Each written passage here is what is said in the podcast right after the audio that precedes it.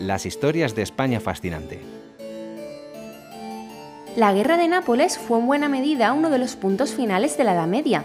Se mezclaron las viejas cuestiones de honor con las nuevas tácticas que marcarían la era moderna. El mejor ejemplo de ello ocurrió en Barletta, el 20 de septiembre de 1502. Unas malas palabras acabaron con 22 caballeros haciendo lo que más les gustaba, zurrarse. Aunque acabarían derrotados unos años más tarde, en aquel momento los franceses iban ganando la guerra a Aragón. Las tropas de Luis de Armagnac tenían sitiadas a las del Gran Capitán, Gonzalo Fernández de Córdoba, en Barleta. Era una de las pocas plazas que permanecían en su poder. Durante los combates, a unos caballeros galos se les ocurrió injuriar a los caballeros de Fernando el Católico. Afirmaron que estaban tan acostumbrados a las lisas ligeras contra los nazaríes que no les llegaban ni a la espuela a los franceses. Una afrenta de enorme envergadura que los españoles encontraron totalmente desproporcionada. Tanto vieron mancillado su honor que les retaron a un duelo. Ambos generales estaban hartos de los desafíos. Al final ellos estaban allí para rapiñar el reino de Nápoles, no para ver morir de forma absurda a sus mejores soldados. Así que decidieron ir por la vía oficial. Fijaron la fecha, el 20 de septiembre, y la hora, la una de la tarde. También un sitio, Trani, que resultaba que era neutral. Cada uno elegiría 11 caballeros y a pegarse con lanza y espada hasta la noche. Entonces, quien más hombres mantuviera en un recinto marcado con piedras sería el vencedor. Por parte de los franceses destacaba Pierre Terrail de Bayard, el último gran caballero francés. Sin miedo y sin tacha, así era. Sin embargo, el gran capitán tenía un arma secreta, el Sansón de Extremadura. Era enorme, bruto y pendenciero, casi homérico. Acumuló fama mundial. Al duelo fue con heridas en la cabeza, pero mucho problema seguramente no puso. Llegó la hora.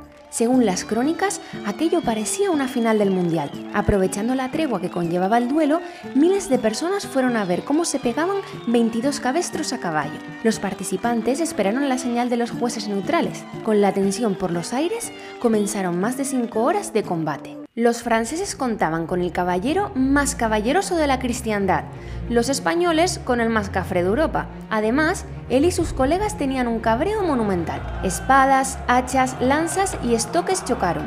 Las bajas llegaron. Diego de Vera, capitán de artillería, asistió un golpe mortal a un francés. El Sansón extremeño rindió a otro. Diego de Ayer, capturado, fue la única pérdida del bando aragonés. Pasaron las horas. Los españoles lograron acabar con la mayoría de los caballos enemigos, una ventaja que los franceses neutralizaron astutamente. Casi derrotados, se coordinaron para montar una barricada con los equinos muertos. Lanza en mano, pararon a sus rivales. García de Paredes se llegó a lanzar en solitaria por ellos, poseído por la ira. Acabó con su armamento perdido y el corcel medio muerto. Entrada la noche, los casi 10.000 asistentes contenían la respiración sorprendidos. Tampoco sabían muy bien qué hacer los jueces venecianos. Así, los franceses decidieron intentar acabar el asunto vivos.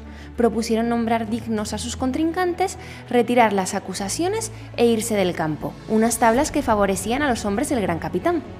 Estos, razonables, aceptaron, todos menos uno, claro. El Sansón de Extremadura encolerizó y gritó que de allí saldrían solo con los pies por delante. Aún herido y sin armas, se las apañó para realizar una última bravata.